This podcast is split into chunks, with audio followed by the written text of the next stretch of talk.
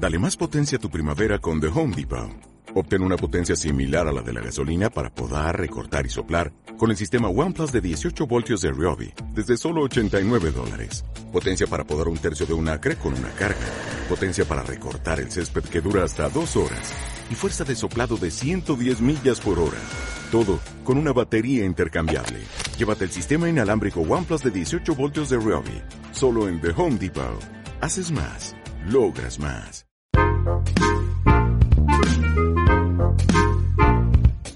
Diálogos com Linda de Souza. Emite a lápis ou pincel desde Madrid, España. Buenos días, buenas tardes, buenas noches a todos los que nos escucháis, estéis donde estéis. Estimada audiencia, empezamos nuestro programa a lápiz o pincel trayendo a debate la exposición Invitadas, que puede visitarse actualmente en el Museo del Prado. Son las 18 horas del jueves 17 de diciembre. Estamos emitiendo nuestro programa desde Madrid por iVox, a través de Diálogos con Linda de Sousa.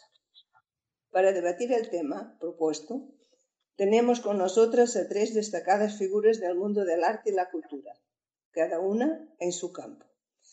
Trabaja en defensa de los derechos de la mujer utilizando el arte para alcanzarlos. Saludamos primero a la catedrática Marian López Fernández Cao. Buenas tardes, Marian. Bienvenida a mi programa. Muy buenas tardes, Linda. Muchísimas gracias por haberme invitado y además estar con, con tan buenas invitadas y con tertulias. Muchas gracias, Marian. Pues ahora os presento a la fundadora y directora de OSI por el pues si no lo sabéis, Observatorio de Creación y Cultura Independiente, Fátima Anno Bento. Buenos días, Fátima. Bienvenida a Lápiz o Pincel. Hola, buenos días, Linda. Gracias por esta preciosa invitación a Lápiz o Pincel y también un saludo a Mariana y a Concha, con las que estoy encantada de conversar hoy. Gracias, Fátima. Por último, la creadora del blog, que muchos de vosotros conoceréis, Cuaderno de Sofonisba, Concha Díaz Pascual. Buenos días, Concha. Bienvenida a Diálogos con Linda de Sousa. Hola, buenos días y buenos días a, todas, a Fátima y a Marian, que estoy encantada de poder colaborar con vosotros en este, en este rato de conversación. Muchísimas gracias a vosotras tres. Y ahora, con el permiso de nuestra audiencia, las voy a presentar más a fondo. Empiezo con Marian López Fernández Cao.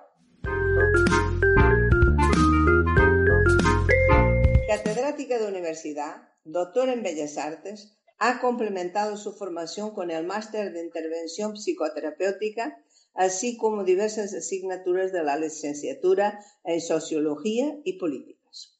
Ha cursado asimismo estudios sobre género y feminismo. Es arte terapeuta acreditada por la Federación Española de Arte Terapia, FEAPA, estancias en Alemania, en Múnich y Berlín, Reino Unido en Londres y en Estados Unidos en Nueva York. Beca Fulbright postdoctoral. Ha sido invitada por universidades y centros de investigación y culturales de Brasil, Argentina, México, Colombia, Chile, Grecia, Hungría, entre otros. Ha sido directora del Instituto de Investigaciones Feministas de la Universidad Complutense de Madrid del 2007 al 2011 y presidenta de la Asociación de Mujeres en el Arte Visuales desde 2012 al 2017. Actualmente es vicepresidenta del European Consortium of Arts Therapies Education, ECART. Premio Rosa Regás 2010 a materiales coeducativos por su colección Posibilidades de ser a través del arte. Editorial Eneida. Premio de Humanización de Hospitales 2015. Premio de Transferencia del Conocimiento en Ciencias Sociales y Humanidades por su aplicación móvil Madrid, Ciudad de las Mujeres. Ha dirigido varios proyectos europeos sobre género, diversidad, museos y arte terapia Actualmente participa en un proyecto europeo sobre museos y género y en la red iberoamericana Las mujeres cambian los museos, de la igualdad a la equidad. Entre sus libros más leídos, ¿Para qué el arte? Una reflexión sobre el arte y su educación en tiempos de crisis. Editorial Fundamentos, con una perspectiva netamente feminista. Admirada Marian, cuéntanos qué te llevó a escribir el para mí magnífico artículo sobre la exposición invitadas que se podrá visitar hasta marzo en el Museo del Prado. Eh, pues muchas gracias por la presentación, Linda. A ver, yo creo que mi voz es una entre muchas eh, de las personas que, bueno, que han demostrado, digamos, su crítica, eh, yo creo que constructiva de lo que ha sido una iniciativa que, por un lado, bueno, pues es bienvenida, es decir, que, que un museo como el Prado eh, decida variar el foco y, centrarse en, un tema como pueden ser la, la la existencia de las artistas eh, eh, dentro del sistema del arte y sobre todo en el siglo XIX y XX, eh, de por sí es, es, es, loable y es, y es bueno, ¿no? pero sin embargo, creo que que, como he dicho en, los dos artículos que han salido en prensa, tanto en el público como en el diario, creo que ha sido un intento fallido y, lo lamento mucho. De todas maneras, creo que, es muy buena oportunidad eh, para, que, para que reflexionemos eh, cómo debería haber sido una, una exposición que pusiera en valor y recuperara a, las mujeres artistas del 19 y del 20 en España y cuáles han sido los elementos eh, que han hecho que no, que no haya sido como, como esperábamos que fuera, ¿no? Es decir, esta es una exposición que, eh, que desde marzo muchas de las personas esperábamos y, y aguardábamos, eh, bueno, como un elemento de restitución. Y creo que no ha sido así por varios, por varios motivos. Primero, y además uno muy general, es que es la historia de la subalteridad y el fracaso de las mujeres como colectivo. Es decir, no creo que sea una historia eh, que restituya el papel de, las mujeres artistas en el sistema del arte, sino que más bien es una historia eh, que es una metonimia, es decir, que cuenta una parte por el todo y que cuenta desde un punto de vista eh, fundamentalmente desde la mirada desde la mirada de la autoridad masculina tradicional, eh, cómo las mujeres eh, ni han sido tenidas en cuenta, eh, su voz no ha sido tenida en cuenta, su autoridad no ha sido tenida en cuenta. Y fundamentalmente la exposición tiene, tiene un gran fallo, que es que si realmente el museo lo que quería era poner en valor el protagonismo de las mujeres, tenía que haber hablado de las mujeres artistas y, son solamente, ni siquiera habla de las mujeres artistas, sino de su, sino de su deplorable destino, más bien, en las últimas salas, y la mayoría de ellas eh, se dedica a hablar sobre las mujeres, no de las, sobre las mujeres artistas, sino sobre la imagen de las mujeres. Vamos a ver, desde hace más de 30 años, diría 40, eh, hay toda una historiografía, tanto de historia de las mujeres como historiografía feminista, que se dedica justamente a trabajar cómo las mujeres han sido representadas en la historia del arte. Y creo que, eh, que eso es algo que no se puede dejar de lado y hay que tener en cuenta cuando se hace una exposición seria. Eh, eh, toda esa serie de salas eh, hablan de una forma, desde mi punto de vista, muy poco rigurosa y muy condescendiente eh, de cómo los hombres artistas veían a las mujeres. Y eso, de alguna manera, eh, como decía antes, es una metonimia eh, porque, no, porque no está contrastado con lo que sucedía y sucedió eh, tanto en el siglo XIX como a principios del XX. Es decir, hay ya, como decía Walter Benjamin, eh, nada de lo que ha sucedido ha de darse por parte perdido para la historia. Y de algún modo, justamente la segunda mitad del, del, 19 y el primer cuarto del, y casi el primer tercio del siglo XX es un movimiento de retrocesos y de avances. Es decir, y en materia de los derechos de las mujeres y los derechos de las ciudadanas y de los ciudadanos en España es clave tanto las finales del 19, los movimientos de, libre de enseñanza, como los movimientos krausistas, como los movimientos socialistas, son movimientos a favor de la educación de las mujeres, y, de y, del trabajo de las mujeres y de la inclusión de las mujeres como ciudadanas por no decir todo el trabajo del, sufragismo eh, femenino. Y hay muchas mujeres artistas que están en ese, en ese trabajo y en el sistema del arte, porque todos los avances del sistema del arte son paralelos a los avances de las, de las mujeres en la, en la sociedad. ¿Y qué decir de, del primer cuarto de, o el primer tercio de, del, del, siglo XX? Es decir, para, para simplemente señalar un detalle eh, que es importante y revelador. Eh, en 1910 eh, se, acepta que las mujeres vayan a la universidad, algo que no se cita. En 1926, si mal no recuerdo, eh, se, inicia el Liceo Club en el que hay muchísimas artistas que participan por, el trabajo y, en pie de igualdad de las mujeres y, por supuesto, en 1931 se aprueba la el sufragio, el sufragio femenino.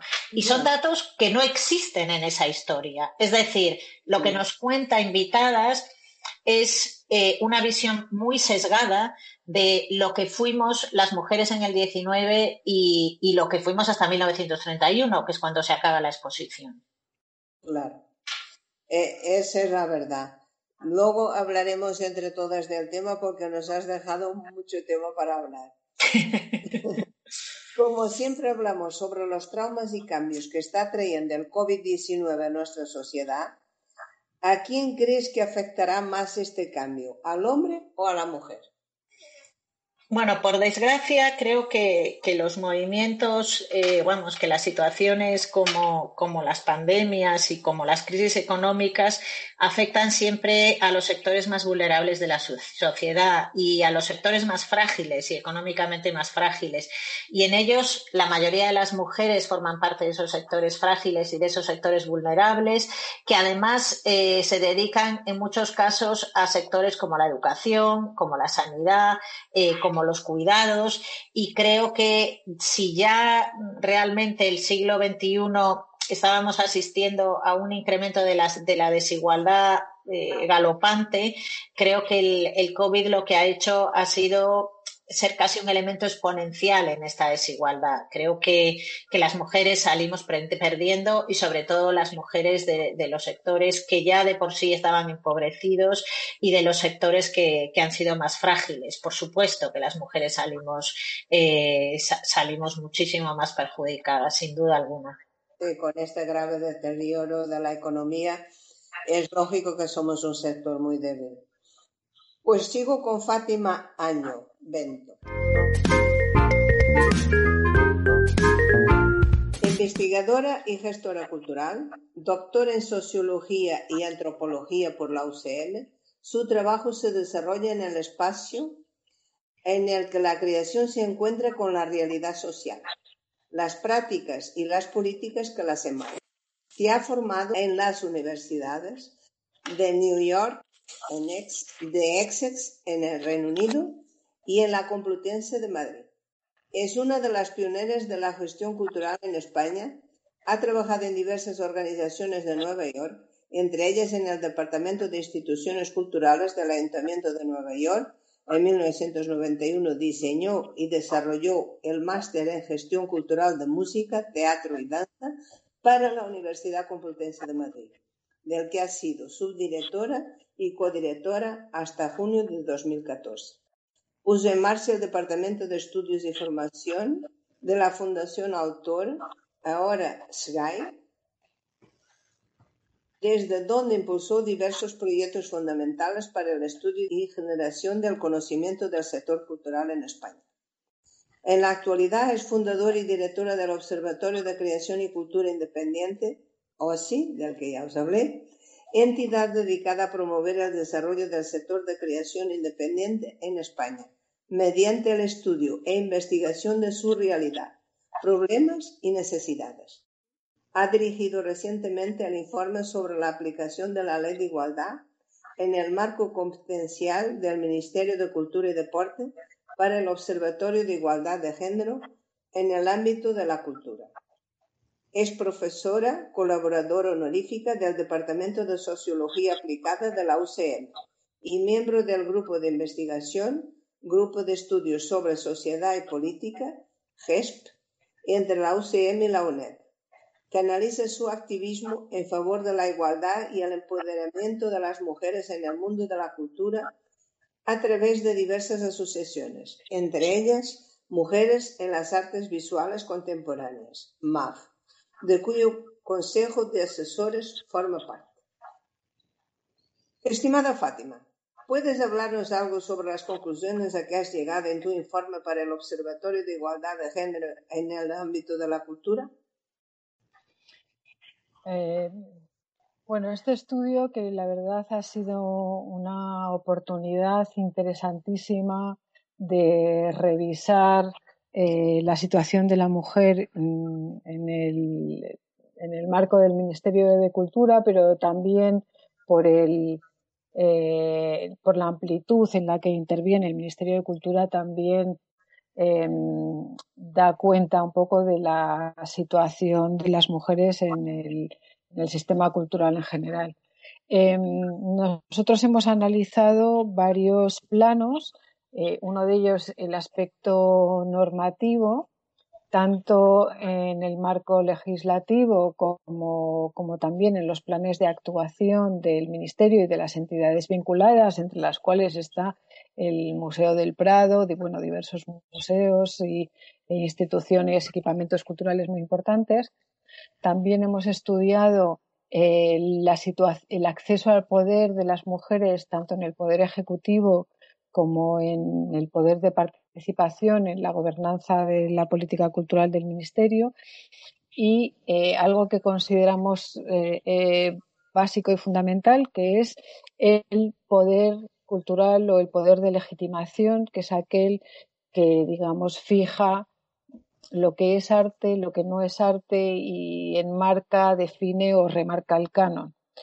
y es en este aspecto en el que las conclusiones son más llamativas y hasta cierto punto escandalosas, porque hemos analizado 50 grandes instituciones culturales del país que están avaladas por el Ministerio de Cultura y hemos podido constatar que el 82% de ese poder está en manos de los hombres. Esto quiere decir que de alguna forma está eh, construcción de la visión del arte y en cierta medida de la visión del mundo, pues está articulada desde la perspectiva masculina y bueno, la forma, la forma más eficaz de exclusión es no tener voz. Em, y bueno, de alguna forma esa situación demuestra que aún en, en 2020 y en el siglo XXI, pues la situación, la exclusión de la voz de las mujeres en la elaboración de los relatos y la interpretación de, del arte y del presente, pues la mujer está considerablemente excluida. Claro, ese es nuestro problema. Oye, ¿cómo desde tu punto de vista va a afectar el COVID-19 a nuestra percepción de la cultura? Pues em, creo, como ha dicho Marian, que em, eh, veo, veo dos aspectos, ya ves, veo un aspecto muy negativo y veo otro aspecto relativamente positivo. Un aspecto muy negativo es que en la medida que el COVID mm, nos ha recluido en, el espacio privado del hogar, pues eh, vuelve a retirar a la mujer del mundo profesional eh, y la la vuelve al cuidado de los hijos, de los mayores y, ese alejamiento del mundo profesional que, iba conquistando poco a poco. Pero al mismo tiempo, eh, hombre, por supuesto no es lo mismo, no es lo mismo en función de la actividad profesional que uno realice, pero en esta em, situación forzada eh, que toda la población nos hemos visto obligados a comunicarnos a través del mundo digital, teniendo en cuenta que una de las mayores amenazas que se cierne sobre las mujeres en, la conquista de la igualdad es precisamente la brecha digital, en la medida en la que esto ha puesto en contacto o ha acercado o ha roto ciertas barreras o ciertos miedos eh, en, eso, en, eh, el enfrentarse a, lo digital, pues tiene su punto positivo. O sea, yo veo que de repente, pues mm, gente mayor que no había tenido eh, nos había acercado al, mundo digital, de repente pues está presente y también pues eh, yo creo que, mm,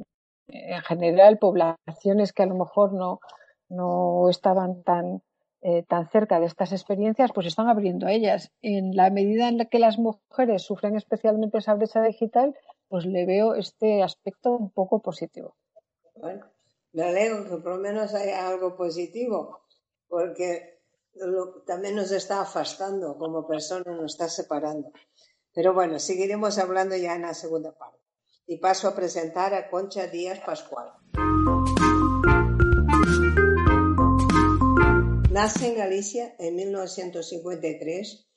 Esta gallega de nacimiento, toledana de vivencias, es madrileña de experiencias. Licenciada en Historia del Arte y en Derecho por la Universidad Complutense de Madrid, su actividad profesional, de la que está jubilada, ha discurrido en el ámbito de la administración vinculada a programas europeos. Siempre ha mantenido su pasión y afición por el arte, pasión que en los últimos años la llevó a dirigir un blog en el que comparte sus investigaciones en el campo del arte. El blog, os lo voy a decir para que podáis consultarlo, http cuadernos de sofonisbas.blogstop .com.es, que nació para reivindicar el papel de la pintora sofonisba Anguissola en la historia del arte, dado que a pesar de su importancia ha habido sido ignorada. Su historia le interesó no solo por ser una pintora desconocida, a pesar de ser una gran y singular artista del siglo XVI, sino porque entendía que había importantes lagunas en su estudio, lo que dejaba un amplio campo para investigar. Con el tiempo su ámbito de estudio se amplió hacia el de la pintura de mujeres, de modo especial las que tenían obra en el Prado, museo con el que colabora de forma habitual, aportando sus investigaciones sobre diversos temas, especialmente dedicada a aportar información para completar las escasas biografías de las pintoras del museo sacó a la luz la presencia en el Museo de la pintora Emilia Carmena Monaldi, presentada erróneamente como eh, el pintor Emilio Carmona, o identificar al pintor de la obra que el museo presentaba como cabecera de su exposición inventadas como realizado por una pintora. Concha Díaz ha dedicado muchas horas de investigación a la pintura y a la enseñanza de las bellas artes de Filipinas en la segunda mitad del siglo XIX, periodo muy interesante, aunque poco conocido de nuestra historia del arte española en esa época, que hasta ahora prácticamente no ha sido estudiada. Querida Concha, ¿cómo has descubierto que el cuadro cabecera de invitados realmente no se trataba de la obra de una mujer? Bueno, Linda, eh, esa es una historia que verdaderamente forma parte de lo que suelo hacer. Yo normalmente no me suelo conformar con que me cuenten algo, sino que en cuanto veo algo que desconozco en, los temas que me interesan relacionados con el arte, pues enseguida intento documentarme, ¿no? Entonces, mm, cuando me enteré que eh, esta obra que se decía de Concepción Mejía iba a ser la que abría la exposición de invitadas, de entrada no, me gustó que, se utilizara una obra eh, estropeada, digamos, por el tiempo, Mm, pero de una manera diciendo que como que no era culpa del museo, sino que le había venido así de otro museo, ¿no?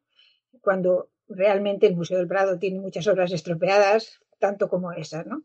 Pero e, ellos dejaban, dejaban de caer en ese momento que la obra eh, no era suya, que la habían recibido hacía poco tiempo. Pero bueno, yo empecé a investigar sobre la posible pintora, Concepción Mejía, y bueno, encontré que era una pintora granadina, poco conocida, pero no me, eh, no me encajaba mucho el estilo de lo que ella, de lo que yo no vi ninguna pintura de ella, no encontré ninguna pintura de ella, pero siempre eh, pintaba cosas relacionadas con Granada, que era su tierra.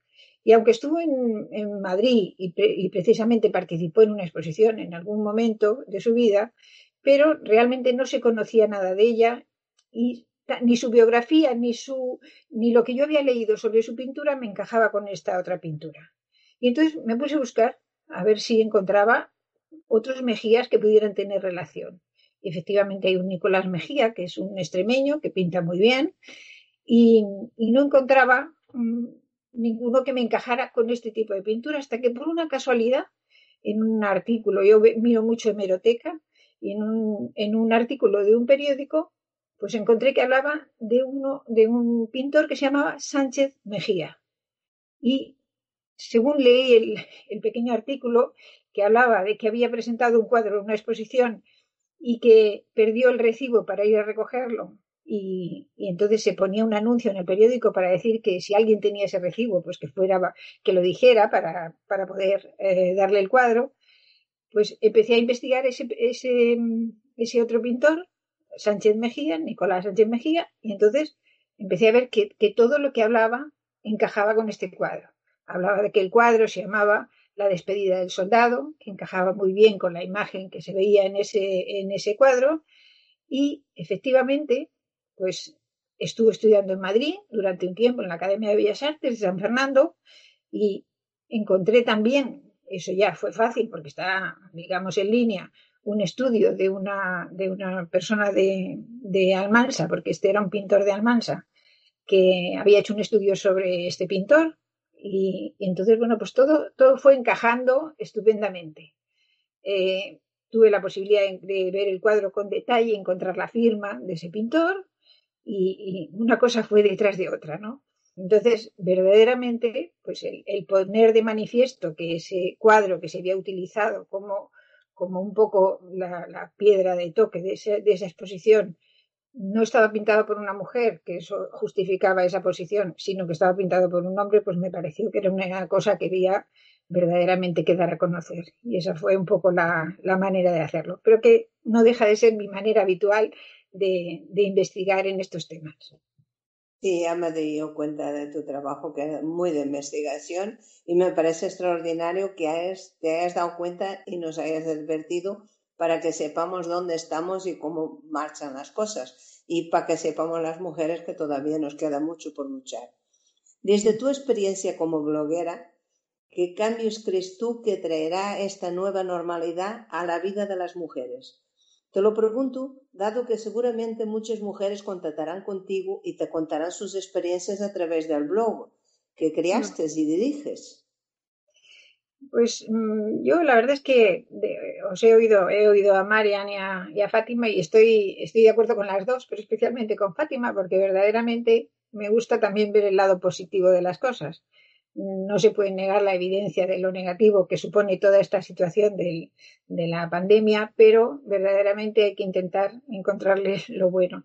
Y en, el tema, tal como decía Fátima, pues verdaderamente ha supuesto una, generalización del uso de la, de de la tecnología digital, que yo creo que es buena.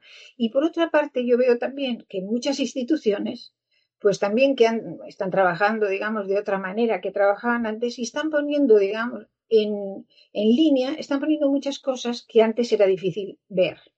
Entonces, eso también para una investigadora, para una persona que trabaja en casa, como suelo hacerlo yo, que tengo ahora mismo el hándicap de no poder ir a ver una hemeroteca o no poder ir a ver eh, en el ayuntamiento, el padrón municipal, que esas cosas me gusta mucho hacerlas, pero estoy teniendo la posibilidad de ver que instituciones, museos y algunas bibliotecas están sacando, digamos, a, Internet, a poder ver online, muchas cosas que normalmente hay bastante resistencia. Y en esto la verdad es que me gustaría hacer una pequeña crítica a algunos museos que parece que lo que tienen es suyo propio y no les gusta enseñarlo, ¿no? Los archivos que tienen y a veces no es tanto por porque tengan dificultad económica, por ejemplo, de poder digitalizar las cosas, sino a veces a mí me ha ocurrido en el Museo del Prado que se han digitalizado cosas y se han expuesto y luego las han retirado. Pues porque eh, muchas veces no se quiere que personas que sean ajenas a su mundo concreto de la investigación tengan acceso a ellas. creo que en este punto, en, este, en esta época de la pandemia, quizá ha habido una apertura mayor y quizá yo encuentro más cosas eh, en línea de las que encontraba antes. Y pienso que es hecho un esfuerzo por porque la gente tenga contenidos digitales que antes a lo mejor no estaban tan al alcance. Ya, como se suele decir, no hay mal que por bien no venga. Bueno, pues con esta pregunta he terminado la primera parte de cómo llevo mi programa. En la segunda parte vamos a hablar, yo diré alguna pregunta, alguna de vosotros puede preguntar si quiere y contestáis. Podéis contestar todas la misma pregunta o una sola, otra sí que está de acuerdo, en fin, os dejo libertad. Para mí, arte es comunicación y es la base del entendimiento entre los seres humanos. Pero si la comunicación que nos dan es sesgada, eso puede ser muy grave para nosotras, sobre todo para los más débiles de la sociedad. No vamos a decir solo nosotras, vamos a decir para los más débiles de la sociedad. Sabemos que el arte sirve de inspiración y que puede desarrollar la inteligencia emocional. Entonces, ahora podemos empezar con Marian. ¿Qué es lo, lo, peor, vamos, lo que ella ve menos o menos bien de las posiciones invitadas porque realmente ha levantado mucha polémica. Muchas mujeres no están de acuerdo con el tema como han sido tratadas. ¿Será eso porque fue comisariada por un hombre o no tiene nada que ver? ¿Tú qué crees?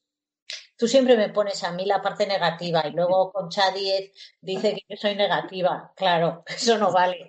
Eh, mira, si hay algo que tiene bueno la exposición invitada es haber conocido a Concha Díaz. Te lo, ya te lo digo desde ya, porque para mí ha sido un descubrimiento y yo soy fan de su blog y además me parece una mujer cultísima, eh, inteligentísima y súper sagaz.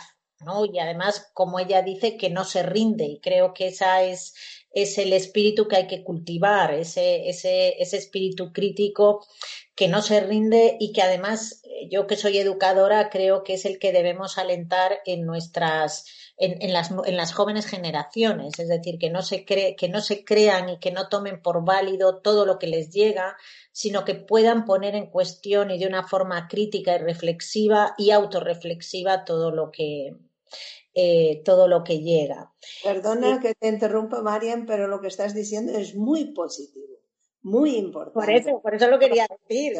eso es muy positivo. Tenemos que ser que sean críticos. Sí, Eh, creo que creo que esa parte creo que esa parte es muy positiva. Fíjate, eh, esta mañana que me, que me invitaron también para hablar sobre los desafíos de la cultura en el COVID, yo sí que creo, porque claro, tú me, me hablabas de la situación de las mujeres en general y bueno, las mujeres eh, ocupamos los, los, los, estamentos, digamos, más precarios de la sociedad, con lo cual también tenemos las consecuencias más duras. Pero creo que que en el ámbito de la cultura, el COVID, eh, igual que ha, que ha dicho Concha y Fátima, eh, tiene una oportunidad de reflexionar. Es decir, no son, los grandes museos estaban acostumbrados a una, bueno, a vivir de los turistas, por decirlo de alguna forma, a ofrecer y no recibir especiales críticas, ¿no? sino, digamos, a, deglutir sin, eh, sin crítica ninguna lo que las, los, las grandes, los grandes museos y los grandes centros culturales ofrecían.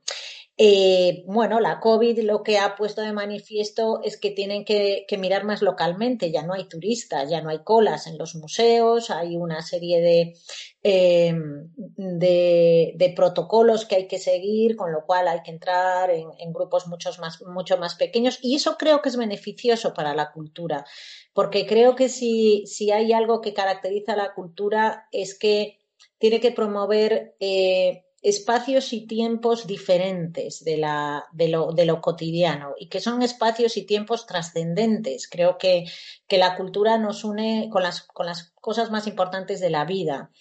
Y creo, fíjate, y a lo mejor es una, lo aventuro, creo que esta, que esta exposición, eh, si hubiéramos vivido en tiempos de no COVID, no hubiera tenido tanta crítica, bueno, pues porque hubiéramos entrado en ese marasmo de los turistas haciendo cola, etcétera, etcétera. Pero en este caso los, los museos han tenido que escuchar a, eh, a los, no solamente a los, a los movimientos civiles, a la sociedad civil, que es muy experta como podéis ver tanto la figura de, Fátima como la figura de, Concha, que es extremadamente experta y a la cual en general no se la consulta. Entonces, em, creo que en ese sentido, este parón que ha sido el COVID y, o la COVID en la, en la cultura ha obligado a, bueno, a, determinados discursos que en algunos casos han sido demasiado hegemónicos, eh, abrirse y escuchar, porque no les ha quedado otro remedio. Creo que, es fantástico que, que invitadas haya supuesto una gran polémica, porque creo que la cultura tiene que estar llena de polémica y tiene que estar llena de tensión y tiene que estar llena de voces de distintas em, de, distintos eh, puntos de vista, etcétera, porque eso es lo que nutre la cultura y lo que la mantiene viva, no un discurso hegemónico ni un discurso eh, jerárquico. No creo que sea porque haya sido hecha por un hombre, que esa es la pregunta que me hacías. No, creo que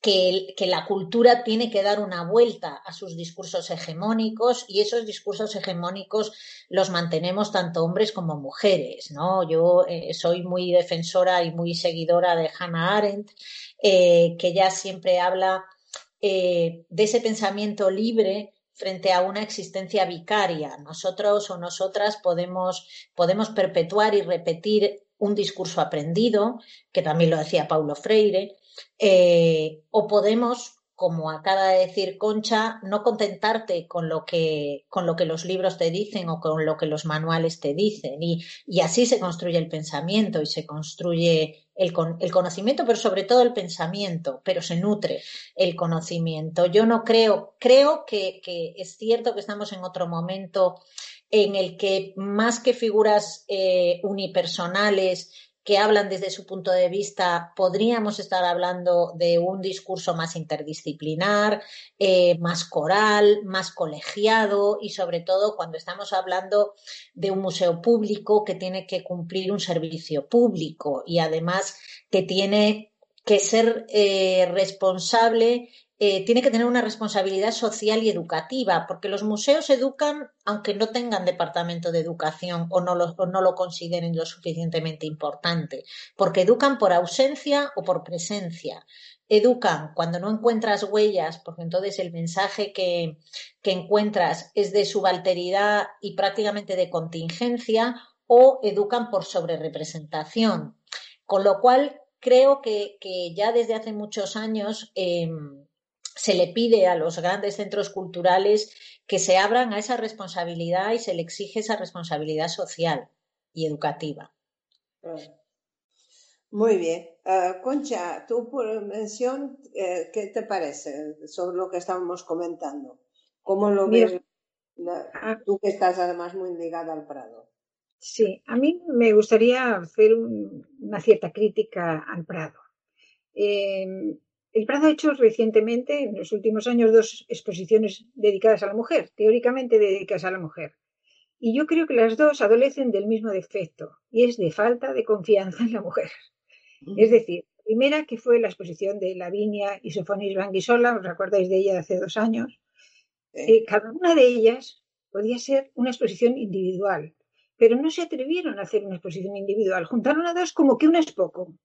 Entonces a mí eso me demuestra su falta de confianza en cada uno de sus personajes, que cada uno de ellos se merece tanto eh, independencia o, hacer una exposición única como, como cualquier otro pintor de los que se hace habitualmente.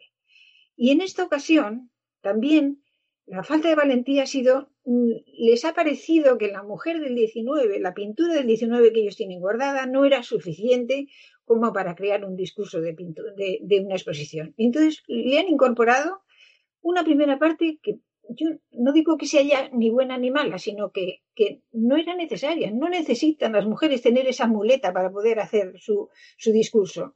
Eh, yo llevo muchos años diciéndole al Prado que esos fondos tenían que salir fuera. De hecho, no han salido los mejores fondos, porque claro, lo mejor que tienen de pintura de mujer pues es Sofonis Banguisola, es Angélica Kaufman, que están, digamos, en algunos casos expuestas, en otros no, pero no han estado en esta exposición que se dedicaba al 19. Pero verdaderamente en el 19 no hay grandes figuras de mujer, pero eso es parte de su historia. No solamente es los logros que consiguieron, sino los logros que consiguieron, los que no consiguieron y por qué ocurrió todo aquello. Yo siempre digo que la historia del arte no solamente es la historia de lo que vemos como cosa final, sino de lo que hay y de lo que no hay. Un poco lo que decía antes Fátima, uy, perdona, Marian, eh, que, que, no era, que no era, que no es solamente la historia de los, de los grandes artistas, sino de lo que está y de lo que no está, ¿no? Y entonces yo pienso que en, en ambos casos el museo que ha querido tener una corriente, o sea, que ha querido seguir una corriente de, de impulso hacia el tema feminista o hacia el tema de incorporar a la mujer al mundo en los museos, pero no se ha atrevido del todo, ha sido un poco cobarde y en ambos casos ha tenido que eh, forzar situaciones que, para mi gusto, no hubieran sido necesarias. E, esta exposición ahora de invitadas mmm, son dos exposiciones realmente, no es una exposición. El problema es que cuando llegas a la segunda, que para mí era la que me interesaba, la que me parecía mm, en este momento más interesante, poder ver todo aquello que tienen guardado y que no, no se suele exponer, cuando llegas a eso, llegas con el ánimo por los suelos de lo que has visto anteriormente.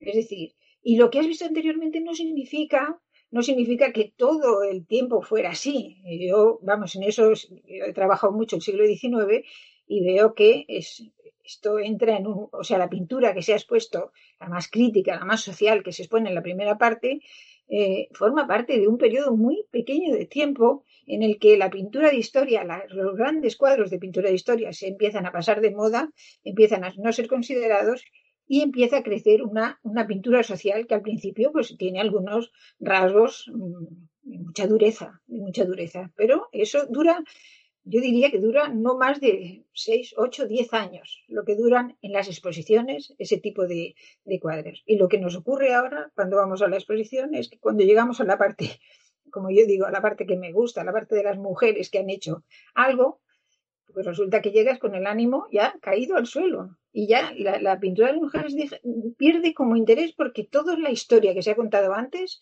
eh, te deja el ánimo, como diríamos, eh, dolorido, ¿no? De haber, de, de ver ese, moral. Efectivamente. Y entonces, yo francamente, mm, mi, mi, problema, o sea, lo que yo veo de problema en el Museo del Prado es la falta de, de valentía de abordar los temas de una forma mm, singular, no intentar combinar dos temas para, para, complementar porque uno les parece que sea suficiente. Y quizá eso para mí es el efecto mayor que tiene esta exposición. Bueno, y ahora la opinión de Fátima desde su observación independiente. ¿Cómo, cómo has visto tú la exposición y, cuéntanos eh, qué te parece la opinión de nuestros contertulios? Como te dije el otro día cuando hablamos por teléfono, mi acercamiento, claro, no puede ser de, como historiadora del arte ni de esta, porque por no, no, es mi terreno, sino más desde mi campo, que es de la sociología y en especial de las políticas públicas. Y me interesa mucho poner en relación esta exposición con una observación que hemos hecho en el estudio que hemos llevado a cabo eh, del eh, del análisis de los discursos normativos, no tanto de las leyes o, los decretos que se han aprobado desde, la, desde que se hizo la, la, ley de igualdad en 2007, como de los planes de actuación, porque eso me ha parecido enormemente significativo. Hemos estado estudiando todos los planes de actuación y planes estratégicos de el Museo del Prado, entre otros, el Reina Sofía, el Teatro Real, distintas direcciones generales y tal. Y una de las observaciones que me ha resultado más eh, mm, negativa es cómo en estos planes de actuación, eh, aunque, aunque la ley, porque los hemos estudiado desde el año 2007, aunque la ley se había, se había promulgado, en cambio no se ha trasladado esta preocupación por, el tema de la igualdad a los planes de actuación. Y, y solamente aparecen como una coletilla en la línea estratégica número 10, donde se habla de accesibilidad de servicios públicos, y entonces ahí, eh, compartiendo el espacio muy loable por otra parte, eh, de programas de accesibilidad a personas con discapacidad visual o mm, con falta de movilidad, pues ahí están los programas de eh, accesibilidad o de igualdad para el colectivo de las mujeres. O sea, esta idea de que las mujeres somos un colectivo, en vez de reconocer que somos más de la mitad de la población, y después que este es el lugar que estos grandes equipamientos nos otorgan al tema de las mujeres. No he visto en ningún momento que esté presente cómo, eh, cómo se quiere incorporar las mujeres o cómo se quiere hacer presentes a las mujeres en la estrategia de compras de los museos. O sea, tengo que decir que en el análisis que hemos hecho del Museo del Prado, a lo largo de 19 años, los 19 años que van desde el 1 de enero del 2000 hasta el 31 de diciembre de 2018, el Museo del Prado ha comprado tres obras de mujeres y una de ellas es un agua fuerte.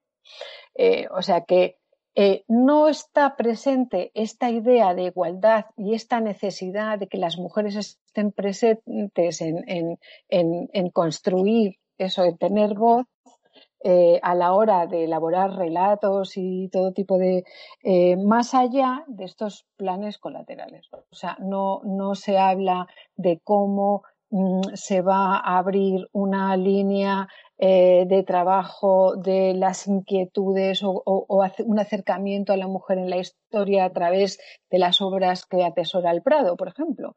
Eh, eso por una parte. O sea, que quiero decir que está, en ese sentido, esta exposición es coherente con esa, eh, esa falta de presencia de la igualdad de las mujeres en las propias políticas de estos equipamientos, ¿no?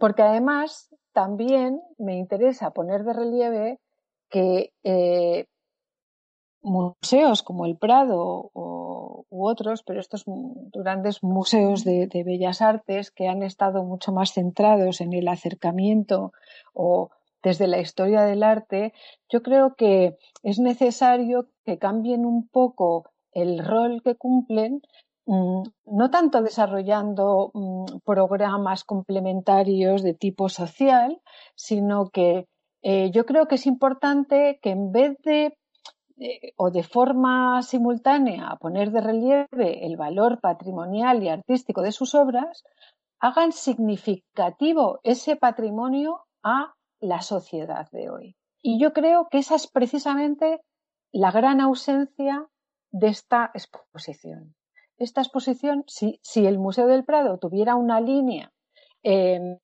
en coherencia con la ley de igualdad, eh, de, incorporar a las mujeres y, al mismo tiempo de hacer significativo su, su, patrimonio para la sociedad, nunca habría hecho esta exposición como primera exposición, no para tratar la obra de unas artistas, o de sino para abordar el tema de la mujer desde su patrimonio, porque eso, entre otras cosas, lo habría hecho en complicidad con otros agentes sociales y, desde luego, con mujeres.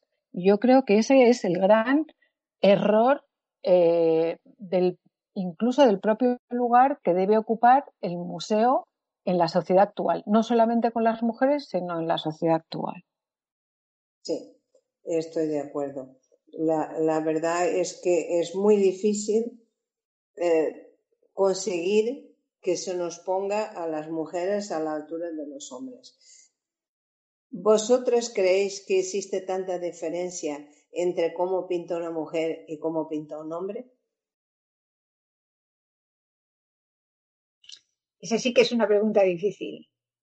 Linda. Eh, eh, venga, Concha.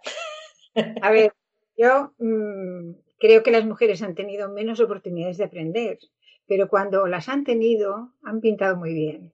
Es decir, eh, en general, la mujer, y cuántos casos conocemos, algunos que, que, dan como tristeza cuando conoces un poco, yo que suelo trabajar sobre las biografías de las mujeres pintoras, cuántas de ellas se casan y dejan de pintar, por ejemplo. Me estoy acordando ahora mismo de Carlota Rosales, por ejemplo. Fijaros Rosales, su padre, lo que fue, y ella, a pesar de tener el apoyo de Palmaroli, que, que la llevó como becaria a Roma para que aprendiera, solo por el cariño que le tuvo a su padre y por el cariño que la tenía ella, Pero ella, allí en Roma, conoció a un becario y se casó con él y ya dejó de pintar.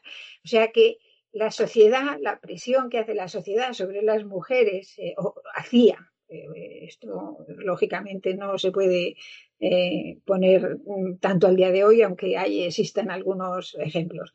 Pero la presión que hacía la sociedad sobre la mujer, pues hacía que eh, no, no culminara sus procesos de aprendizaje, ni les dedicara al 100% como les dedicaban los hombres. Pero cuando eso ha ocurrido, es decir, en las pintoras, en las grandes pintoras del 17, del 18, cuando se dedicaban a pintar muchas veces porque quien les enseñaba era su padre. Las, casi las mejores, excepto el caso de Sofonisba, que no fue su padre el que le enseñó, pero en muchas de las mujeres que mejor pintaban es porque su padre que tenía la paciencia y tenía la maestría, es quien les enseña a pintar y con, y, con el que cuántas veces se confunden las obras, es decir, cuántas veces se tienen las obras del padre y de la hija que ha, que ha colaborado con él, a la hija se la ignora y al padre. Pues ahí tenemos a Isabel Coello, la hija de Sánchez Coello, y tantísimos y tantísimos casos. Yo pienso que la mujer, cuando culmina su preparación, cuando, cuando tiene las oportunidades, pinta exactamente igual. La que es buena pinta bien y la que no, pues pintará como cualquier hombre pinta también, si es bueno bien y si no, tampoco, ¿no? Pero el problema es de oportunidades de aprendizaje, que no siempre se culminan ni se tiene la oportunidad de, culminarlo. Y entonces las carreras muchas veces se quedan abortadas en un momento que no, que no permiten una continuidad mayor. Pero cuando, cuando esa carrera se, hace firme, cuando esa carrera se hace hasta el final, como hacen muchísimos hombres que se dedican a la pintura como única actividad, pues las mujeres pintan tanto igual de bien que los hombres, aunque se han incorporado al mundo del arte posteriormente y desde luego con unas condiciones siempre de mayor dificultad. Pero yo creo que no tiene por qué haber diferencias. Son diferencias de personas, son diferencias de, de estilos o maneras, pero no diferencias de igualdad de, aprendizaje, posiblemente no habría diferencia entre una pintora y un pintor. Estoy totalmente de acuerdo contigo, por eso os he hecho la pregunta, porque sois expertas y quería que vérselo corroborar. ¿Estáis de acuerdo, Marian? Sí, yo quería, yo quería añadir un par de cosas. Eh, estoy absolutamente de acuerdo con Concha, es decir, creo que, que, ya está más que demostrado que que la capacidad, los recursos, eh, las competencias que puede tener una persona no dependen eh, del sexo con el que nace, ¿no? sino dependen de las oportunidades que se le han dado en un momento determinado, de la seguridad que se le ha dado en un momento determinado y de los apoyos que, puede tener en un, en, un momento eh, determinado para, para una vez realizada esa formación pueda continuarla con éxito y haya una sociedad que la apoye ¿no? y que la, que la anime y que la y que la apoye, como, como decía, no solamente desde el punto de vista psicológico, sino económicamente. ¿no? Em, eh, hay, un, hay un libro que yo utilizo mucho y que, y que, recomiendo mucho a mis, a mis alumnos y a mis alumnas, que es La teoría de la creatividad de Mijail Csikszentmihalyi y él analiza eh, cuáles son los aspectos tanto de personalidad como sociales, etcétera, que hacen que, las personas que han llegado al éxito, no solamente artistas, sino científicos y científicas, etcétera, eh, consiguen llegar. Y entonces aparte de una, de un buen apoyo familiar, de una formación eh, en el que confían en esa persona, eh, va creando, bueno, pues una personalidad que confía en sí misma y en confía en lo que puede aportar a la sociedad. Pero hay un elemento que además Concha ha citado y que a mí me encanta, que se llama el cónyuge sostenedor. Es decir, en un momento determinado, una persona, una vez formada, necesita tener un apoyo que en muchos casos es económico, pero la mayoría de las veces es un apoyo emocional que le dice, aquí estoy contigo para lo que quieras. Eh, y yo recuerdo, eh, no sé si cito bien la frase, que le preguntaban a, una científica qué es lo que ella creía que necesitaba para conseguir el, Nobel, y ella decía, yo lo que necesito es la esposa de un científico. Es decir, la, mayoría de los cónyuges sostenedores de los hombres han sido parejas que les han apoyado incondicionalmente y han creído en ellos. Bueno, eso es lo que todavía estamos empezando a lograr las mujeres, es decir, poder tener una pareja eh, que le apoye incondicionalmente y que crea en su capacidad, en su valía y le apoye en la crianza de los hijos, en la conciliación y en todos los proyectos que pueda llevar a cabo. De momento no tenemos a la mujer de un científico que nos, que nos ayude a llevar a cabo nuestros, eh, nuestros proyectos. Eso por un lado, eh, que al final son las condiciones materiales de la existencia, ¿no? No estamos hablando, eh, no, me acuerdo quién era quien decía, vamos a dejar de hablar de la materia de la pintura y vamos a hablar de las condiciones materiales que hacen que una persona pueda pintar o no. Dejémonos de materia y, hablemos de materialismo. Yo creo que de eso se trata y que creo que es uno de los errores de esta exposición. Tenía que haber hablado de las condiciones materiales de esas artistas del 19 que consiguieron muchas cosas a pesar de la falta de cónyuges sostenedores y desde luego de una sociedad sostenedora, ¿no? Y que esa es la clave para trabajar con las, eh, con las artistas. Y por otro lado, ya termino, eh, me parece que efectivamente creo que las mujeres y los hombres eh, tenemos las mismas capacidades, pero puede ser que los contenidos que abordamos sean distintos, porque la experiencia de las mujeres no siempre es igual a la experiencia de los hombres, y hablo de mujeres en plural y de hombres en plural. Y simplemente pongo un, ejemplo que todos conocéis o que todas conocéis, que es, por ejemplo, la Susana y los viejos de Artemisia Gentileschi comparado con las muchas Susana y los viejos que hay desde el punto de vista de los hombres. Cuando, cuando tenemos delante la obra de, de, Artemisia Gentileschi de Susana y los viejos, está claro que nosotros estamos desde el punto de vista de una mujer que está siendo acosada, mientras que cuando estamos viendo la Susana y los viejos de en muchas otras versiones, nos estamos poniendo la en, eh, estamos empatizando, digamos, con la figura de los Wayers. Creo que eso sí que es un punto diferente no tanto porque las mujeres sean mujeres, sino porque las mujeres como colectivo sufren, eh, sufren o viven experiencias desde un punto de vista distinto simplemente porque la sociedad les ha colocado en esa, situación. Y creo que esas experiencias son muy interesantes y además tienen que estar dentro de los museos. Es decir, si nos acostumbramos a ver eh, las imágenes de arte desde una óptica solo de los hombres y en concreto desde una óptica patriarcal, es decir, si nos creemos que los años, eh, la primera mitad o el primer cuarto del siglo XX o el surrealismo tiene solamente que ver con mujeres despiezadas, nos estamos perdiendo toda la mirada de las mujeres en esa época que justamente estaban luchando por, estaban luchando por tener un derecho y, y por reivindicar su, su figura de ciudadanas. Ya Sí, desde luego tienes toda la razón y es así. Y el gran problema que tenemos es que muchas veces en vez de educarnos nos adoctrinaron para que siguiéramos una corriente de pensamiento que era lo que interesaba en su momento a la sociedad. Fátima, ¿tú qué, qué añades desde tu punto de vista de observadora de la cultura? Sí, pues eh, hay dos aspectos uno de ellos, este último que ha tratado Marian, me parece muy importante. O sea, se ha construido la idea del arte eh, y del buen arte y las temáticas y los contenidos desde esa perspectiva masculina.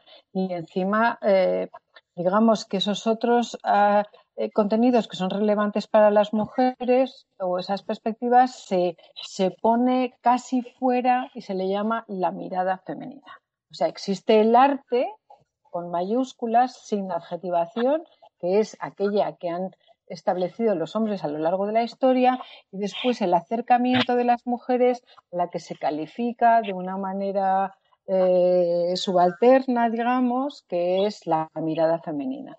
Eh, el que no estén presentes determinadas temáticas, como pueda ser la maternidad u otros aspectos, eh, al no estar, al no haber construido esta idea hegemónica del arte o el canon desde esa perspectiva, pues eh, efectivamente sitúa a las mujeres en, esa mirada y yo creo que hay que empezar a hablar de arte de hombres y arte de mujeres en todo caso, pero no el arte y la mirada femenina. Y sí que hay un aspecto que a mí me parece mm, eh, muy interesante, que em, es el acercamiento mm, que pasa en el mundo artístico, pero también en otros campos, el acercamiento al mundo profesional por parte de los hombres en el momento que deciden que van a jugar en un terreno, eh, puesto que, en fin, cada uno tenemos nuestras mochilas. Una de las mochilas de los hombres es que a los hombres se les, se les juzga por el éxito, eh, el éxito profesional y también la capacidad económica de, para sostener a sus familias. Entonces, digamos que los hombres eh, desde eh, sitúan el mundo profesional en su vida de otra forma y entonces en el momento que ya ven que van a, dedicarse a un campo determinado, adoptan una perspectiva estratégica. Y esa perspectiva estratégica es acercarse y conquistar los espacios de legitimación artística.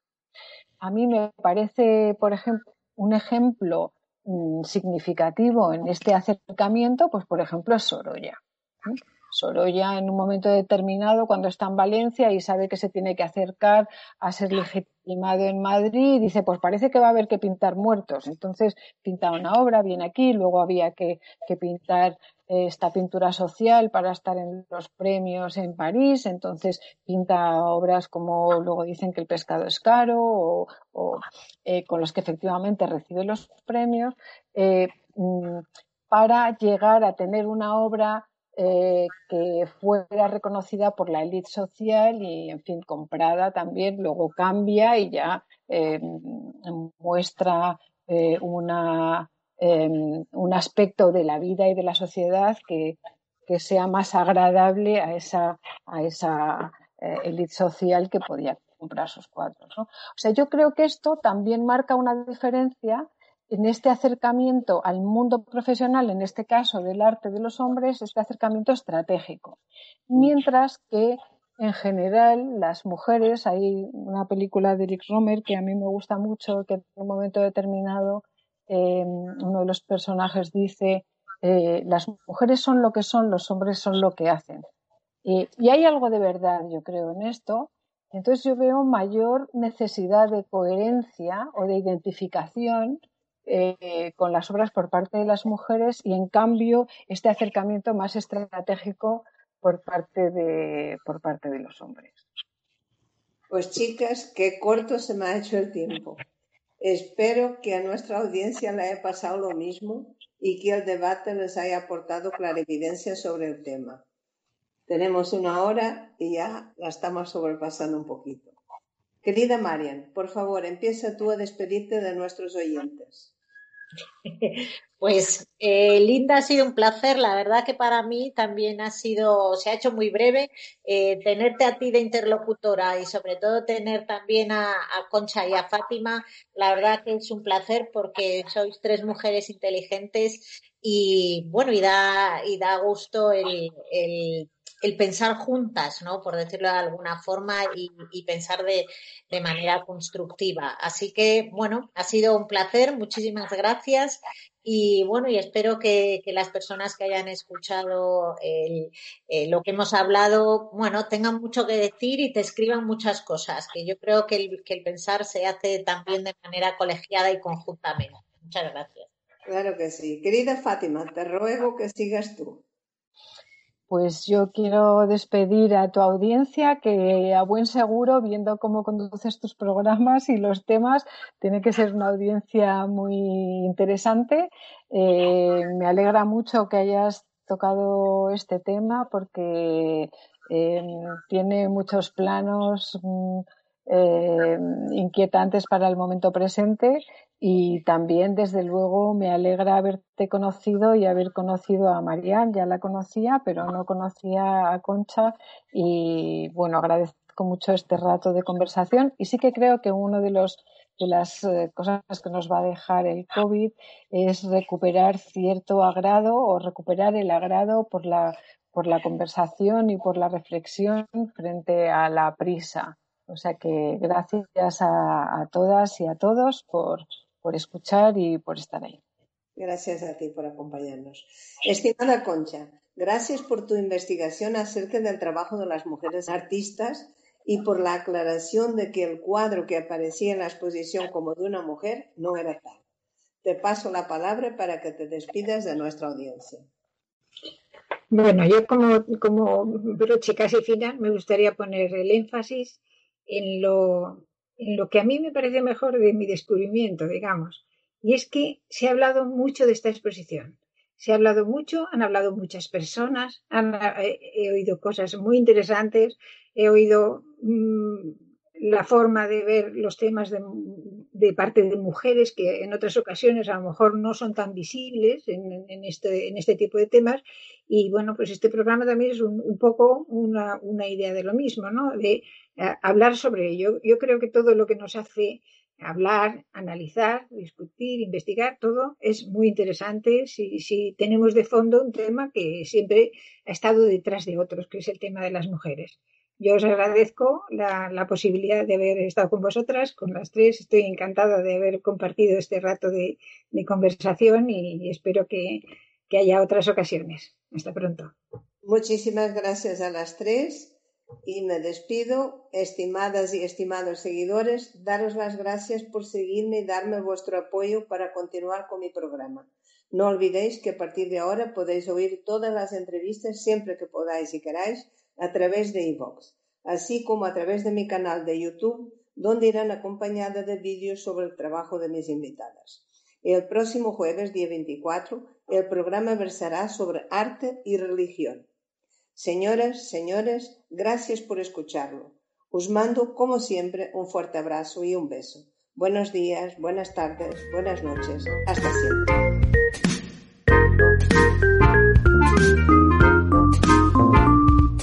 Diálogos con Linda de Souza. Emite a lápis o pincel desde Madrid, Espanha.